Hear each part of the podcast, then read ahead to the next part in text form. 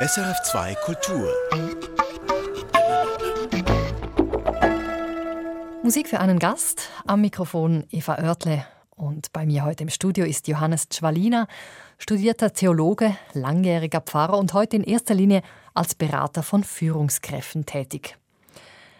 Johannes Czwalina, Sie beraten Führungskräfte im Top-Management. Sie haben Ihre eigene Firma. Das ist doch auf den ersten Blick relativ weit weg von der Tätigkeit des Pfarrers. Wie passt das zusammen? Ich möchte mal einen Aspekt herausnehmen, der vielleicht für Sie erstaunlich ist. Ich habe in meinem kirchlichen Umfeld mehr Atheisten getroffen als in der Unternehmensberatung. Ich bin hier und da Kollegen begegnet, die mir gesagt haben, ich muss es dir mal persönlich sagen, ich kann nicht mehr glauben und ich glaube nicht mehr.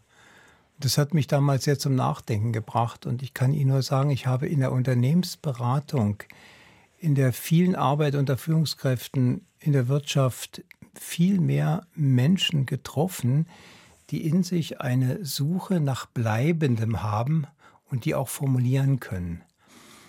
Und ich habe eine sehr gute Zeit im kirchlichen Kontext gehabt, aber ich habe immer in meinem Leben sehr spät gemerkt, was mir eigentlich wirklich liegt. Ich bin so in vielen Dingen Spätzünder gewesen und habe dann nach 14 Jahren Tätigkeit in der Kirche gemerkt, dass ich nicht der typische, geborene, passionierte Pfarrer im klassischen Sinne bin, sondern dass mein Betätigungsfeld viel mehr auf dem Ackerfeld des Lebens ist. Und so hat es mich in die Unternehmensberatung gezogen. Seit 27 Jahren habe ich diesen Schritt nie bereut. Und wie ist es denn? Sind Sie als Managementberater denn auch ein bisschen mit ähnlichen seelischen Nöten konfrontiert wie ein Pfarrer? Ja, und oftmals sind die Nöte, die dann kommen, sehr viel schlackenloser, sehr viel klarer. Natürlich sind es ähnliche Nöte, die die Menschen bewegen, aber für mich ist ein raueres Umfeld vorteilhaft. Wer kommt zu Ihnen? Führungskräfte, meistens aus der Wirtschaft, Automobilindustrie, Telekommunikation, mittelständische Unternehmen. Natürlich habe ich nicht nur Einzelcoaching, sondern auch äh, Themen wie Teamentwicklung, Assessment, Persönlichkeitsentwicklung, Konfliktthemen und so weiter. Aber viel eben Berührung mit einzelnen Personen. Und welche sind denn da die Fragen, mit denen Sie vor allem konfrontiert sind? Sind die sehr unterschiedlich oder gibt es da Fragen, die immer wieder auftauchen, wo Sie sagen, in Ihrer langjährigen Tätigkeit, das, das waren so die Kernfragen?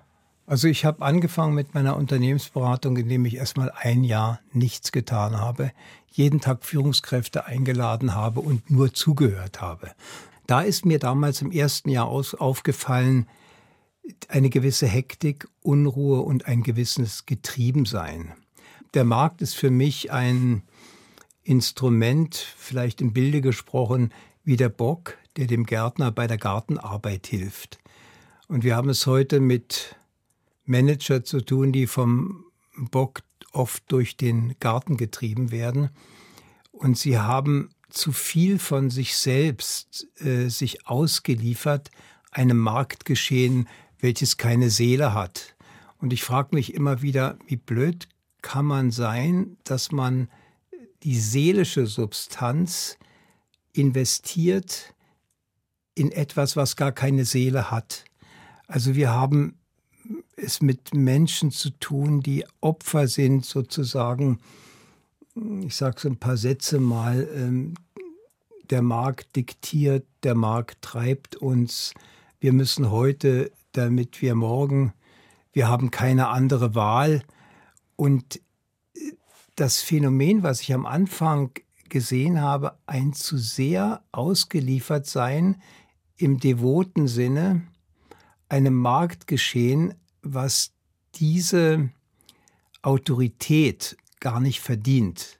Der Markt darf immer nur Werkzeug sein und in dem Wechsel der Prioritäten, dass man sich sozusagen ausliefert, das habe ich in den ersten Jahren meiner Beobachtung festgestellt Und das hat mich sehr beunruhigt, dass man, sagen wir mal, wichtige Werte, die unsere Authentizität ausmachen, die Familie, unsere Hobbys, unsere persönlichen Leidenschaften, Menschen, die wir lieben, dass der Manager leider oft geneigt ist, das hinten anzustellen, um sich im Marktgeschehen keine Blöße zu stellen. Und das ist mir als Seelsorger aufgefallen. Also ich habe einen ganz anderen Zugang zum Marktgeschehen bekommen als Leute, die, sagen wir mal, jetzt klassische Ausbildung hinter sich haben und habe nach meiner Ansicht eine Sensibilität für Dinge gefunden, die sozusagen wichtig sind für das Wohlbefinden des Einzelnen. Das heißt, Sie versuchen, wenn Sie mit diesen Leuten arbeiten, quasi das Bewusstsein zu stärken, was da eigentlich abgeht mit ihnen. Oder ja. auf welche Werte sie eigentlich die Priorität legen müssten. Dafür habe ich einen besonderen Blick. Vielleicht nochmal auf Ihre erste Frage zu kommen.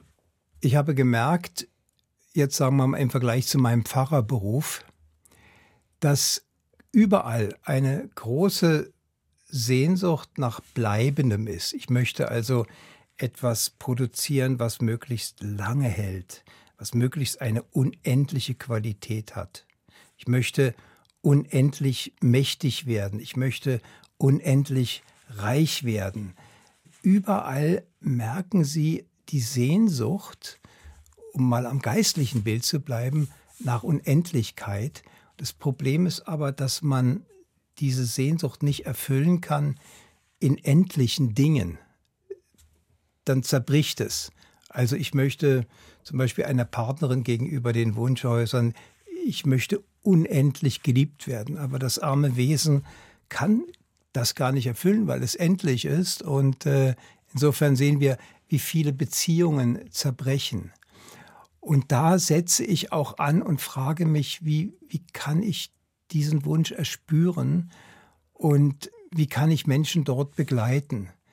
Und oft kommen Menschen mit oberflächlichen Fragen, also Karrieregeschichten. Also Schwalina, ich bin jetzt Geschäftsführer eines mittelständischen Unternehmens und mein nächster Schritt ist, ich möchte gerne CEO eines DAX-notierten Unternehmens sein.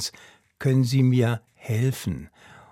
Und ich merke aber hinter den Fragen, die vordergründig konkret sind nach Karriereunterstützung, steht oft auch die Frage der Besucher nicht nach dem oberflächlichen Motto sagen, wir sagen ja als Unternehmensberater immer, sag mir, wohin du willst, dann kann ich dir sagen, wie du umso effektiver oder umso schneller dorthin kommst.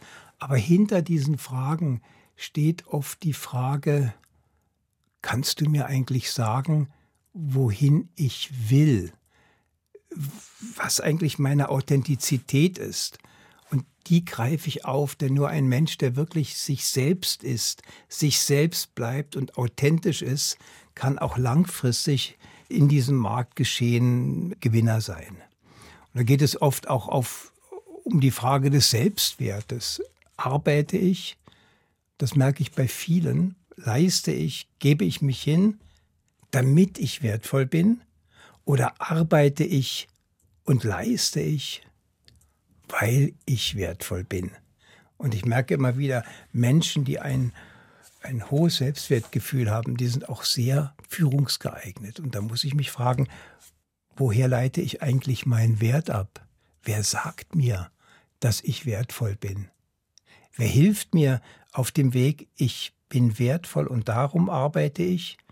Sie sehen hier, es gibt unendlich viele Fragen, die eigentlich immer wieder einen theologischen Hintergrund haben oder einen Glaubenshintergrund haben.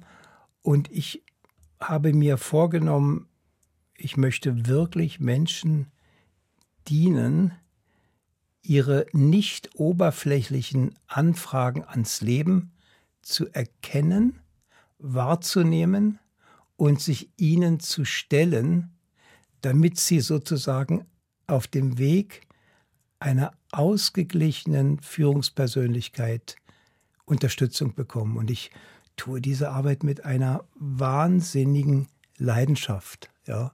Und das ist eigentlich neben den sachlichen Dingen, die wir haben, die Instrumente, eine unglaublich erfüllende Arbeit.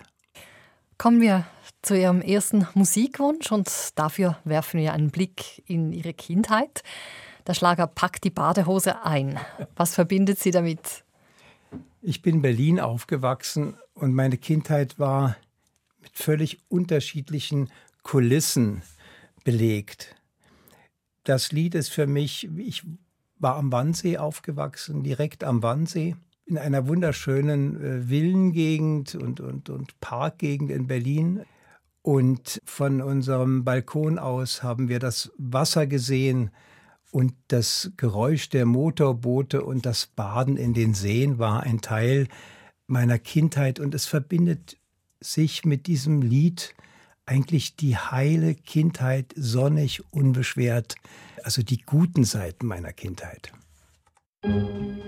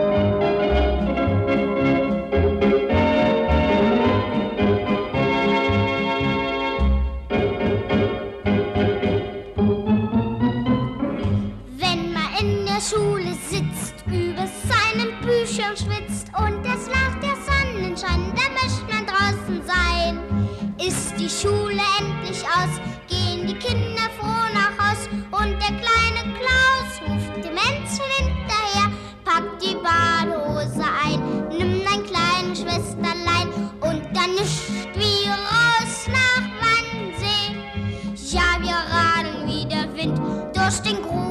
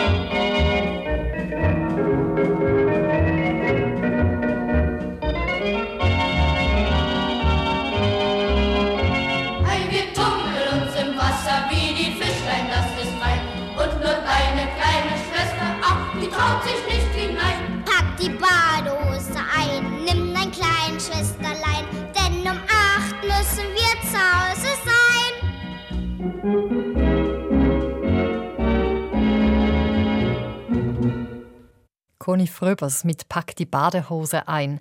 Für meinen Gast hier auf SRF 2 Kultur für Johannes Tschwalina. Ja, Johannes Tschwalina, Sie haben es gesagt, Sie sind in Berlin aufgewachsen am Wannsee. Dieses Lied verbinden Sie mit den schönen sonnigen Seiten Ihrer Kindheit, haben Sie vorher gesagt. Gab es denn Schattenseiten? Und wenn ja, welches waren denn diese Schattenseiten? Die eine Schattenseite war, ich wohnte in einer wunderschönen großen Villa am Wannsee in der gleichen Straße, wo die Wannsee-Konferenz stattfand. Und dieses Haus hat mich immer schwer bedrückt. Ich habe meinen Eltern gesagt, irgendwas stimmt mit dem Haus nicht und sie haben mich immer beruhigt. Das seien nur meine kindlichen Wahrnehmungen. Das hat mich aber mein Leben lang nicht losgelassen und ich habe erst vor einigen Jahren äh, jemand angestellt, um die Historie dieses Hauses zu erforschen. Da habe ich herausgefunden, dass dieses Haus war von Juden bewohnt, einer Bankerfamilie, die im Jahre 42 deportiert worden war. Und das war ein ganz schreckliches Schicksal. Und nachdem die weg waren, war das Offizierscasino der Nazis in Steglitz bombardiert worden. Und dann sind 25 SS-Offiziere in diese Villa gezogen, die den Auftrag hatten, die logistische Vernichtung der Juden zu moderieren. Und da wurden auch dafür Zwangsarbeiter eingestellt. Und ich weiß nur, dass nach dem Haus, das haben wir als Kinder noch gefunden, die fluchtartig nach dem Krieg das Haus verlassen hatten und alte Uniformen und alte äh, Gewehre und äh, Nazi-Symbole haben wir als Kinder noch gefunden. Und dieses äh, numinose Schicksal, was sich vor meinem Leben dort abgespielt hat, das hat mich sehr beeindruckt. Und äh, das war wie ein Wermutstropfen in meiner Kindheit. Dann als ganz kleines Kind bin ich im südlichst westlichen Zipfel von Berlin aufgewachsen. Das hieß Albrechts Teerofen. Und unser Garten schloss an die russische Grenze. Wir durften also nicht zu weit im Garten spielen. Und der erste Lebensmittelladen war drei Kilometer zu Fuß. Es war sehr, sehr dunkel und wir mussten am Teltow-Kanal vorbeifahren.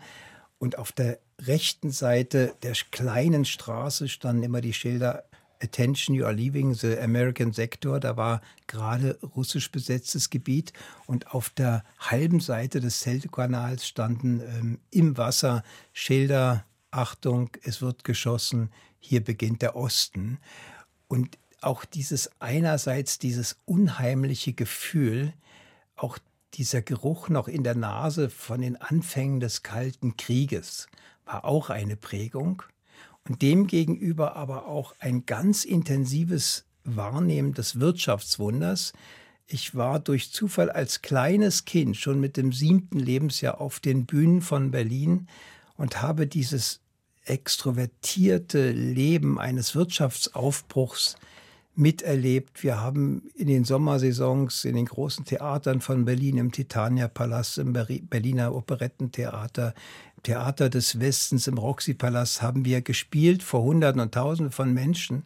Und ich habe so richtig diesen gierigen Aufbruch eines Wirtschaftswunders als Kind auch sehr stark miterlebt. Also ich habe zwischen Fronten meine Kindheit verbracht, die eigentlich nicht zueinander passten, sondern sehr unpassend waren, aber die doch in ihrer Zusammenfassung auch irgendwie mein Leben in diesen bipolaren Situationen begleitet haben. Wie kam es, dass Sie schon so früh ins Schauspiel gekommen sind? Also ich bin entdeckt worden durch das Radio. Es gab ja in Berlin den Kinderfunk Onkel Tobias vom Rias, das war sehr bekannt. Und ich zeichnete mich dadurch aus, dass ich als Siebenjähriger mit meiner Stimme ohne Mikrofon in der Lage war, einen Saal mit tausend Menschen zu beschallen, sodass die Leute mich in der letzten Reihe noch gehört haben. Und dieses Talent wurde entdeckt und da wurde ich systematisch gefördert. Das hat Ihnen auch dann Spaß gemacht, auf diesen Bühnen zu stehen? Es hat mir Spaß gemacht, aber ich habe das nicht immer fertig gebracht. Auf der einen Seite dieses Rampenlicht und auf der anderen Seite dann wieder die Niederungen der Schule mit allem drum und dran. Also dieses Spannungsfeld, was mich oft täglich begleitete, war im Nachhinein vielleicht für mich auch psychisch nicht immer nur von Vorteil gewesen. Sie haben ja dann nicht Schauspiel studiert, sondern Archäologie, und zwar in Jerusalem. Wie kommt das? Das muss ich sagen, das war eher, ich hatte es vorhin schon erwähnt, ich bin so ein Spätzünder in meinem Leben. Das war damals Mode. Ich war einer der wenigen, die ein rein altsprachliches Abitur hatten, also das große Gräkum, das große Latinum und das große Hebraikum. Und aufgrund meiner Hebräischkenntnisse hatte ich zufällig eine Aufnahmeprüfung in der hebräischen Botschaft, also in der israelitischen Botschaft in Bonn, bestanden für die Uni als einziger nicht-jüdischer deutscher Student. Und das war so eine Modesache. Also ich war begeistert und es hörte sich gut an und Archäologie in Jerusalem. Aber ehrlich gesagt, mehr war das auch nicht. Ich bin so reingerutscht. Und wenn ich heute daran denke, dass ich Archäologe wäre und irgendwo in, in, in der Wüste irgendwelche Steine ausgrabe, dann kann ich mir das überhaupt nicht vorstellen. Es war einfach nur Mode und ich habe erst später gemerkt, dass es eigentlich mir gar nicht so liegt. Und wie kam dann die Idee, Theologie zu studieren? Sie sind ja dann nach Basel gekommen und haben in Basel Theologie studiert. Also es war im Jahre 1973. Es begann plötzlich der Yom Kippur-Krieg und äh, alle wurden eingezogen, die zwei Beine hatten und zwei Semester wurde die Uni geschlossen. Und dann ergab sich eine Zusage hier in Basel und ich habe gedacht, ich werde eine Zeit lang alttestamentliche Theologie studieren, also mit Schwerpunkt Alttestament, um dann wieder mein Archäologiestudium fortzusetzen, um auch mal zu sehen, wie die Theologie an die alten Ereignisse äh, methodisch herangeht. Naja, und dann bin ich in Basel gelandet mit Theologie und dann lernt man irgendjemanden kennen und dann bin ich geblieben und dann hat sich das Archäologiestudium dann ergeben. Ich habe es nicht zu Ende studiert, sondern bin hier dann in Basel auf der Theologie geblieben. Und Sie sind ja dann tatsächlich auch Pfarrer geworden. Richtig. Ich habe über 14 Jahre hier in Basel gearbeitet. Ich wohnte 13 Jahre im Pfarrhaus an der Elisabethenkirche und habe hier besonders auch unter Studenten und Jugendlichen gearbeitet. Viele soziale Werke durfte ich mit ins Leben rufen und ich hatte die Freude gehabt, dass wir immer eine enorm hohe Zahl an Gottesdienstbesuchern hatten. Also viele Sonntage innerhalb von 14 Jahren waren permanent zwischen 800 und 1000 Gottesdiensten besucht und das war schon ein besonderes Phänomen. Und das hat Sie dann erfüllt? Es hat mich sehr erfüllt. Ich habe aber zu wenig in meinem Leben Dinge einkalkuliert, die in einer kirchlichen Laufbahn oder kirchlichen Karriere auch eine Rolle spielen. Und äh, bin im Nachhinein viel zu wenig diplomatisch gewesen innerhalb eines kirchlichen Kontexts. Und insofern hatte ich einerseits sehr viel Freude, sehr viel Erfolg, wirklich auch leidenschaftlich großartige Dinge erleben dürfen. Aber auf der anderen Seite ist sozusagen meine innere Heimat, also auch besonders in der reformierten Kirche, hat nie richtig Fuß gefasst. Ihr nächster Musikwunsch, Näher mein Gott zu dir. Was verbinden Sie mit diesem Lied? Ich habe schon von Kindheit an immer eine Sehnsucht in mir gespürt nach Gott. Das hat mich bis heute in allen Facetten meines Lebens begleitet. Und dieses Lied Nia, mein Gott, zu dir ist für mich auch ein Symbol für die Jahre, die ich hier in Basel geistlich gearbeitet habe und äh, berührt mich immer wieder sehr. Und es ist ein Teil meines Lebens.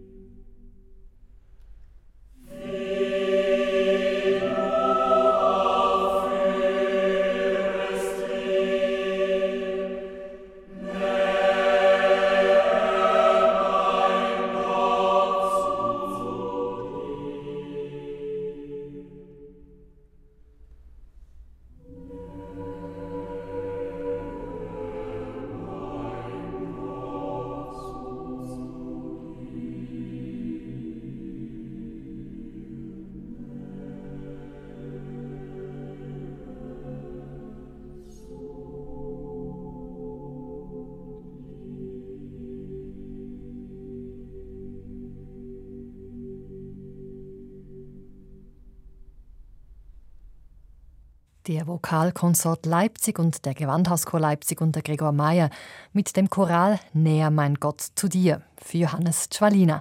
Der Theologe und Unternehmensberater ist heute mein Gast hier auf SRF 2 Kultur. Ja, Schwalina, Sie haben vorher gerade gesagt, Sie waren in der reformierten Kirche etwas zu wenig diplomatisch. Ich habe das Gefühl, Sie sind ja auch, glaube ich, sonst jemand, der Konflikte nicht zu scheuen scheint. Ich möchte gerne zwei Beispiele herausgreifen.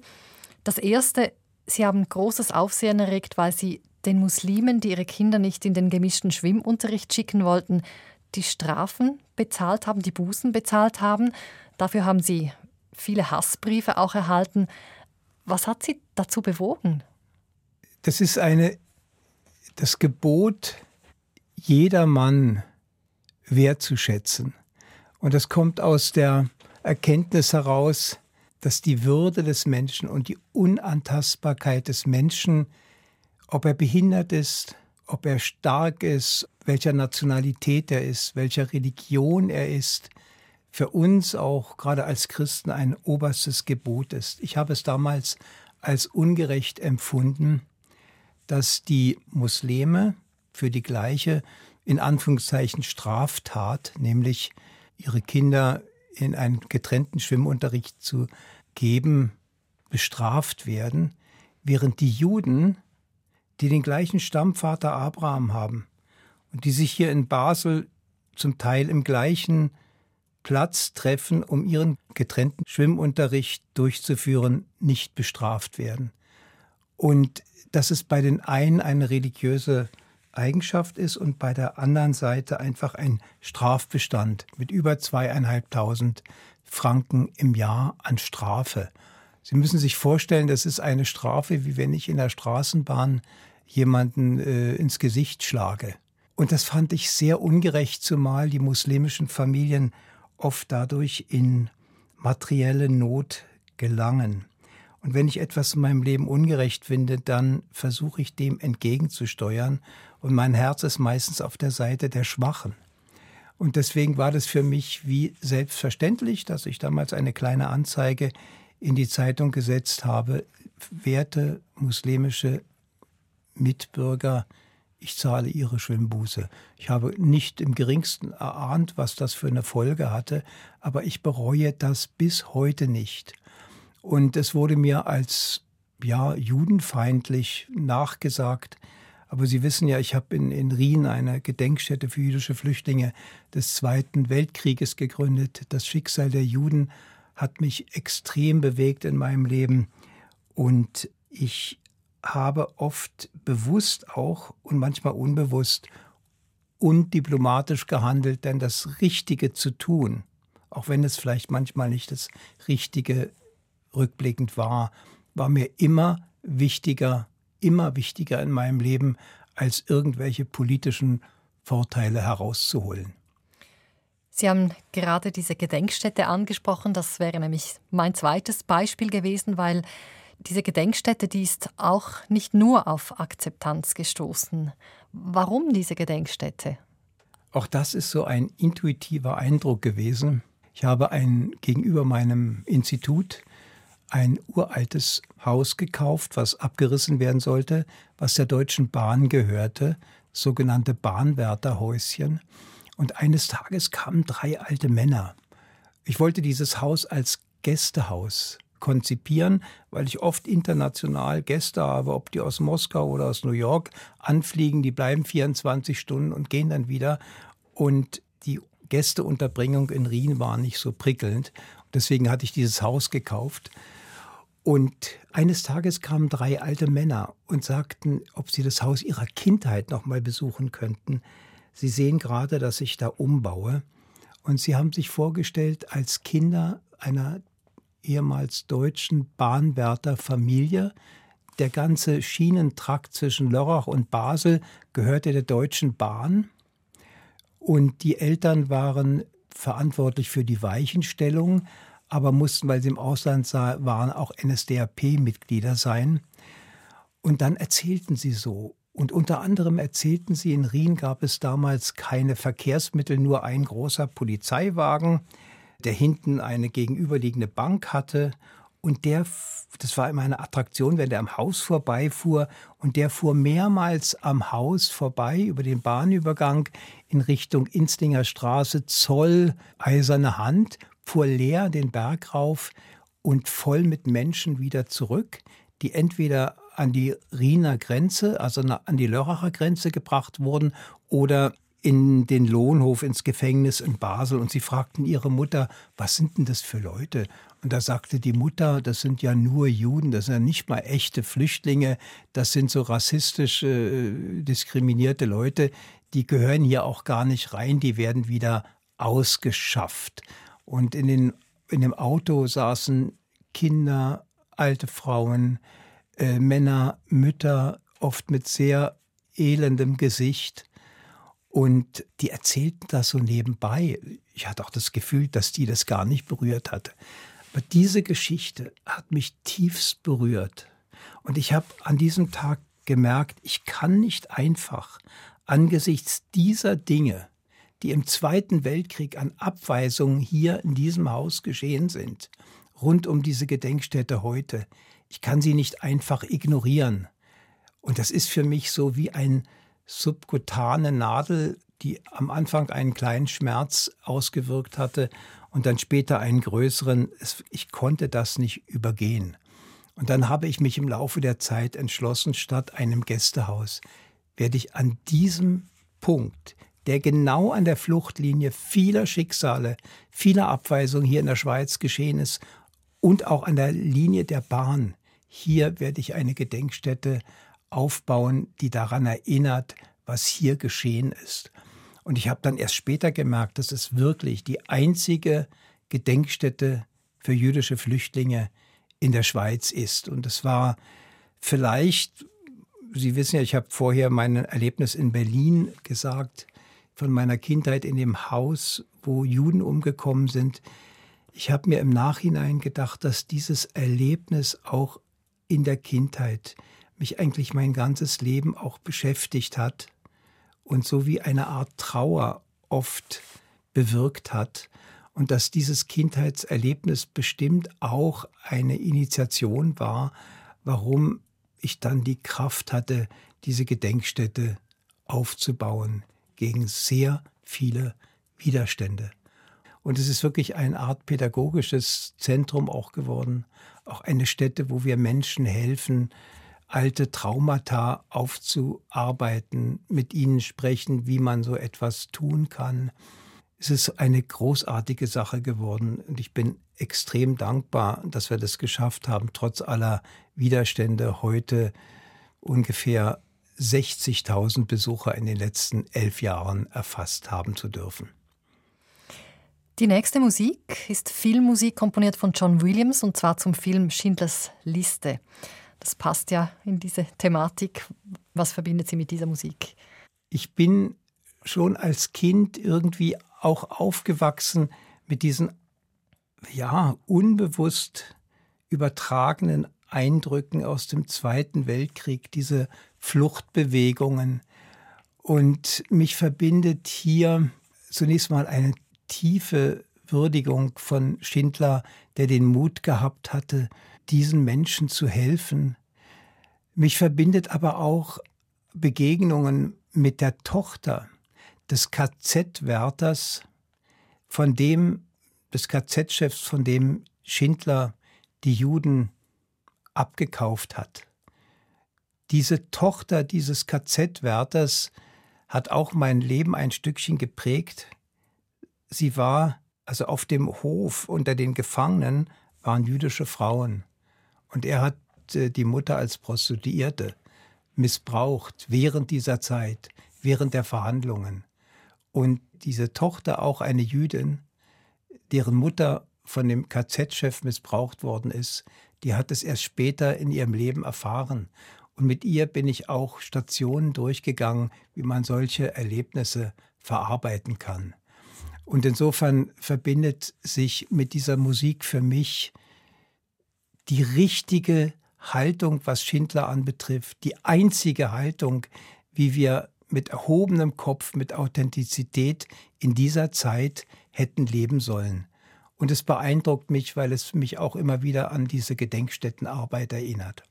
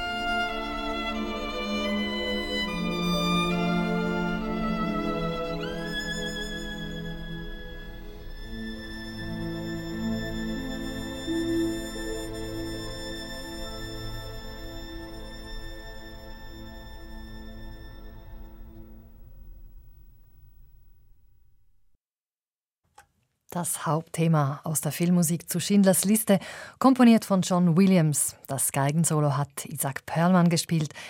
Begleitet hat ihn das Boston Symphony Orchestra. Musik für meinen Gast hier auf SRF 2 Kultur, für den Theologen und Führungscoach Johannes Czwalina. Johannes Czwalina, die ganze Welt blickt seit Wochen auf die Ukraine, den dortigen schrecklichen Krieg. Sie haben sich mit der Ukraine intensiv beschäftigt. 2014 waren Sie dort? Auch damals herrschte Krieg. Sie waren dort an Weihnachten, sind Sie dahin gereist. Wie kam das, dass Sie damals als Krieg geherrscht hat, dorthin gereist sind? Im Dezember 2014 hatte ich persönlich so eine Phase gehabt, wo ich irgendwie plötzlich gelitten habe unter der Hektik meiner Arbeit, auch unter dem Hohlsein einer Wohlstandsgesellschaft. Und nach der Lektüre eines Spiegel-Bestsellers mit dem Titel Stoner, da gab es einen Satz drin, der hieß, ich hatte das Gefühl, ich brauche eine Durchbohrung. Da habe ich mich mit diesem Satz sehr identifiziert.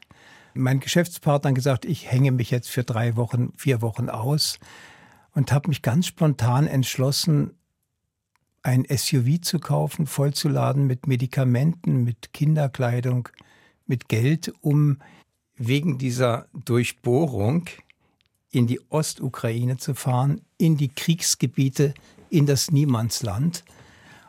Und ich kam dann durch die tschetschenischen Grenzposten durch, die mich bedroht haben, auch lebensbedrohliche Dinge gesagt haben und landete dann in einem Waldgebiet. Es war Regen, es war kalt, es war eine bedrohliche Atmosphäre und in der Nacht sah ich dann im Hintergrund irgendwelche Lichter, näherte mich denen und bin auf eine auf ein Haus barackenartig mit vielen Anbauten gestoßen und in dieser Nacht habe ich an diese Tür geklopft und eine alte Frau machte mir auf und ich durfte reingehen. Sie stand dann vor einem Herd umringt mit 25 Kindern. Und ich fragte, was dann diese Kinder seien, und sie antwortete mir, das sind alle Waisenkinder, deren Eltern in den letzten Tagen hier in den Kämpfen ums Leben gekommen sind. Und ich fragte sie, wie sie dazu kommt und wie sie die Kraft hat und welche Motivation sie hat, diese Kinder aufzunehmen. Und sie sagte mir damals nur einen Satz, wenn ich es nicht tue, wer sollte es denn sonst tun? Und dieses, dieser dahingeworfene Satz in seiner Echtheit und seiner Tiefe hat mich tief beeindruckt. Und mir ist dann aufgegangen, was sind das für Menschen, die heute gebraucht werden? Was sind das für Menschen, die für den Frieden wirklich wirksam sind? Das sind die Menschen, die die Kraft haben, im Bilde gesprochen, unbekleidet in die Bruchstellen dieser Welt zwischen den Ländern, in die größte Gefahr, unbewaffnet zu gehen und dort ihren Mann und ihre Frau zu stehen. Dieses Erlebnis hat mich sehr beeindruckt. Am 24. einen Tag später haben wir in unmittelbarer Nähe mit den 25 Kindern, denen ich allen Winterkleider geben konnte, Medikamente und auch Geld, in einer alten Kirche ohne Fenster, mit zerstörten Fenstern, bei minus 10 Grad, haben wir mit diesen 25 Kindern und der Familie Weihnachten gefeiert. Und es war eine der schönsten Weihnachtsfeste, die ich je in meinem Leben erlebt habe. Und ich habe dann darüber weiter studiert und habe dann ein Buch auf Deutsch und auf Ukrainisch und auf Russisch herausgegeben mit dem Titel Die Wirklichkeit einblenden. Man sieht auf dem Titelbild den Maidan, im Hintergrund die hochgerüstete russische Armee, also Maidan in Kiew, und vor ihnen eine junge Frau mit einer Ikone und einer weißen Fahne in der Hand und dann die Frage an den Betrachter, die Wirklichkeit einblenden. Für welche Wirklichkeit, auch mental, entscheide ich mich? Die der Frau oder die der hochgerüsteten Armee? Und ich habe daraufhin, bin ich in einen Prozess gegangen und habe mir auch mal überlegt, wer hatte wirklich in seinem Leben bei all den Friedensverhandlungen, bei all den Orten, die bekannt sind, wo um Frieden gerungen ist, wer hatte wirklich in seinem Leben Erfolg gehabt, Frieden zu schaffen. Und das hat mich fasziniert. Wer sind diese Menschen und wo gibt es diese Menschen? Und ich habe zehn Menschen gefunden, die ich auf der ganzen Welt besucht habe und sie gefragt nach ihrem Geheimnis, Und das fasziniert mich. Welche Menschen, welche Charaktere braucht es heute langfristig, die in der Lage sind, Frieden zu schaffen? Und das sind immer Menschen, die sich irgendwo entblößt haben. Also ich denke nur an Willy Brandt in Warschau damals, der vor diesem Denkmal äh, niedergekniet ist, weil er plötzlich die Schuld des ganzen deutschen Volkes auf sich gespürt hatte und dadurch etwas Langfristiges bewirkt hat. Und da gibt es eine Reihe von Menschen, die das gewesen sind. Und diese Persönlichkeiten faszinieren mich. Nach welchen Anforderungsprofilen müssen wir suchen? Und durch diese beiden Bücher bin ich natürlich jetzt auch in, vielfältig in der ukrainischen Situation involviert und könnte darüber viel erzählen. Wir wollen jetzt auch eine Flüchtlingsfamilie aufnehmen.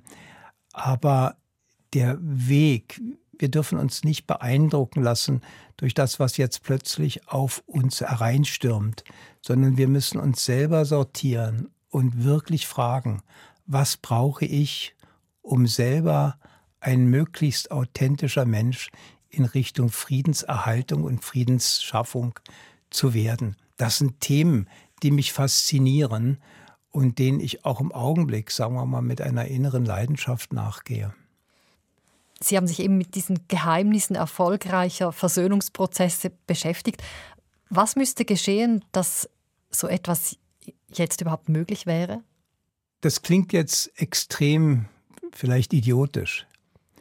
Aber es braucht, es braucht eine Erleuchtung, es braucht eine Berührung von einzelnen Menschen. Es sind immer einzelne Menschen, die die Protagonisten für Veränderungen waren. Und stellen Sie sich mal vor, Putin würde eine, so eine Art Berührung erleben. Also ich habe gemerkt, bei Menschen, die effizient in Friedensprozessen gearbeitet haben, die hatten immer vorher so eine Art persönliche Berührung, wo sie die Wirklichkeit anders gesehen haben, die sie dann auf den Weg gebracht hat, Dinge zu tun, die man als normaler Mensch nicht tun würde oder nicht den Mut dazu hätte. Und es braucht so etwas. Und es braucht Menschen, die daraufhin vorbereiten. Und sonst ist vieles sinnlos. Und es ist tatsächlich schwer, jetzt in dem Moment, wo wir von diesen Ereignissen sozusagen überwältigt sind, einen Satz zu sagen, der wirklich die Lösung ist. Aber ich hoffe, dass wir uns nicht zu sehr beeindrucken lassen, sondern dass wir unseren klaren Kopf behalten und dass wir auch immer wieder uns selber fragen, was kann ich tun, um langfristig wirklich zum Frieden beizutragen.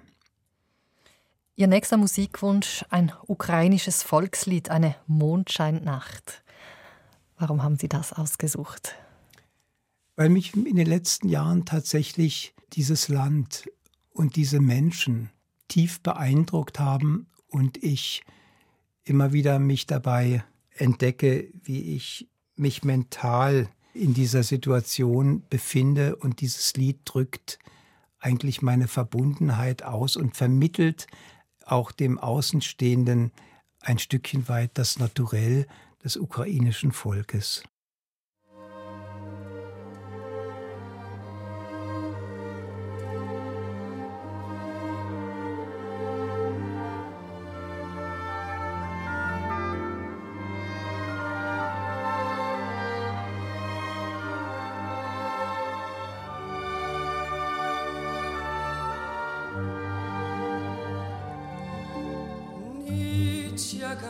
Місячна зора наясная, від нахочолки збирай. Віди, коханая, працею сморена, хоч на хвилинонку хай. Ти ж не лякайся, ширні жонки боси, змочеш холодну Я ж тебе, милая, аж до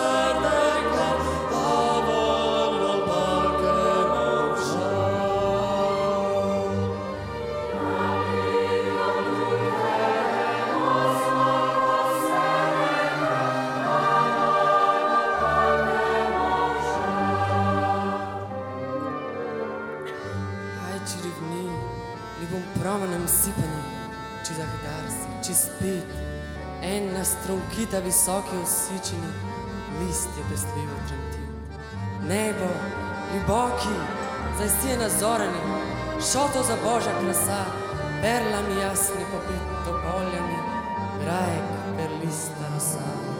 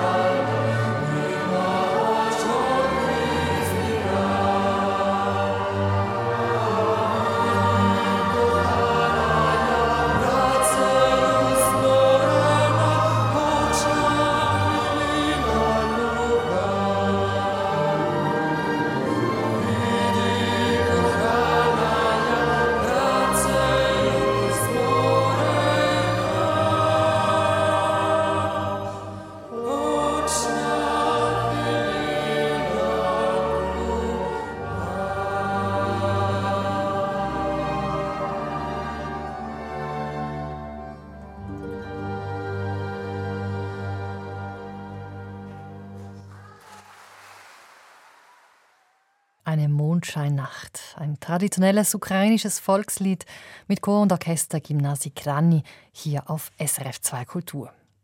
Johannes Czalina, Sie werden dieses Jahr 70 Jahre alt. Sie sind nach wie vor sehr aktiv als Berater, als Referent, als Autor. Was sind Ihre Pläne für die nächsten Jahre? Ich möchte unbedingt etwas zum nachhaltigen Leben beitragen. Ich hatte im letzten Jahr eine schwerste Herzoperation bei der ich fast gestorben wäre, und habe mir vorgenommen, dass ich auch in meiner Unternehmensberatung dem Thema nachgehen möchte. Da bereite ich gerade ein Seminar vor. Worauf kommt es wirklich an? Ich möchte ein bescheidenes Werkzeug sein, Menschen zu dienen und zu begleiten, dass sie sich den Fragen im Leben stellen, die wirklich wichtig sind und auf die es wirklich ankommt. Ich erinnere mich gerade in dem Moment an ein Interview mit einem jungen Banker, den ich für eine Führungsaufgabe rekrutieren musste und ich fragte ihn nach seinen wichtigsten Zielen und da kriegt man meistens so oberflächliche Antworten. Und er überlegte furchtbar lange, was mich etwas nervös machte und dann sagte er, wissen Sie, Herr Schwaliner, mein wichtigstes Ziel. Dieser Mann war 30 Jahre alt ich sehe mich wieder als alter Mann nach einem erfüllten Leben auf einer Bank sitzen, mein Traum in die Weite zu blicken und grüne Landschaft um mich herum und Sonne und ich habe mein Bierchen neben mir und plötzlich kommt unversehens ein kleines Mädchen vorbei und fragt mich, alter Mann, warum hast du gelebt? Und wenn Sie, Herr Schwaliner, mich fragen nach den wichtigsten Zielen in meinem Leben, dann möchte ich diesem Mädchen etwas gesagt haben, das, wenn es dann weitergeht, es denken möge, es war nicht umsonst, dass dieser Mensch gelebt hat. Und ich merke, wir lassen uns abfertigen von oberflächlichen Antworten. Äh, der berühmte Wirtschaftswissenschaftler Schumacher in seinem Buch Small is Beautiful hat von einem Besuch in Leningrad gesprochen, damals unter der Sowjetunion, steht vor einer großen Kathedrale, fragt die Reiseführerin, wo die dann im, in der Landkarte hier, in der Stadtkarte gezeichnet ist. Und diese Reiseführerin sagte dann, wissen Sie, Kathedralen und Kirchen sind in unseren Landkarten nicht verzeichnet. Und dann kommentiert er, ich hielt eine Karte vor mir, wo nicht das beinhaltet ist, was mir von größter Bedeutung war. Und seit diesem Erlebnis in Leningrad denke ich oft darüber nach, dass man uns Landkarten gibt vom Leben, wie wir fröhlich, wie wir glücklich sein können, auf denen letztlich nicht das steht, was uns von großer Bedeutung ist. Und ich wünsche mir angesichts der Jahre, die mir noch verbleiben, dass ich mit Menschen mutiger als bisher über diese Dinge spreche, die wirklich als tiefergründige Wünsche und Sehnsüchte in ihren Herzen verborgen sind. Und was ist Ihnen wirklich wichtig? Was haben Sie gelernt in diesen 70 Jahren? Ich merke heute, dass ganz, ganz vieles in meinem Leben, was ich als wichtig erachtet hatte, total unwichtig ist, sondern das Wichtige ist für mich, wer bin ich, was möchte ich sein und womit kann ich etwas tun, um Menschen zur Nachhaltigkeit und zur Freude und zu echtem Erfolg zu verhelfen. Ich merke, das, was uns als Erfolgsrezepte gegeben wird, mehr Geld und mehr Macht gleich mehr Glück, ist eine Fehlbotschaft. Erfolg, was bedeutet für mich Erfolg? Erfolg ist Wohlergehen im oberflächlichen, aber auch im tiefergründigen Sinne. Und Erfolg ohne wirkliches Wohlergehen ist kein Erfolg. Und dieser Spur möchte ich folgen und ich mache mir viele Sorgen nicht mehr, die ich mir früher gemacht habe. Und ich möchte dazu beitragen, Menschen in diesem Sinne zum Erfolg helfen und unterstützen zu dürfen. Sie haben ein Buch geschrieben, wenn ich noch einmal von vorne anfangen könnte. Was würden Sie anders machen? Würden Sie etwas anders machen? Ich würde mich weniger treiben lassen. Ich würde mehr genießen und ich würde mehr den Augenblick genießen und wahrnehmen. Ich würde mich mehr für die einfachen Dinge des Lebens entscheiden und ich möchte ein sensibleres Auge für das haben, was wirklich schön ist. Ein Abendsonnenuntergang, ein Käfer, der vorbeiläuft. Für die kleinen Dinge des Lebens möchte ich mehr besorgt sein. Ihr letzter Musikwunsch ein Klavierkonzert von Wolfgang Amadeus Mozart. Was verbinden Sie mit der Musik von Mozart? Ausgelassenheit, Lebensfreude, Sensibilität, Warmherzigkeit, soziale Kompetenz.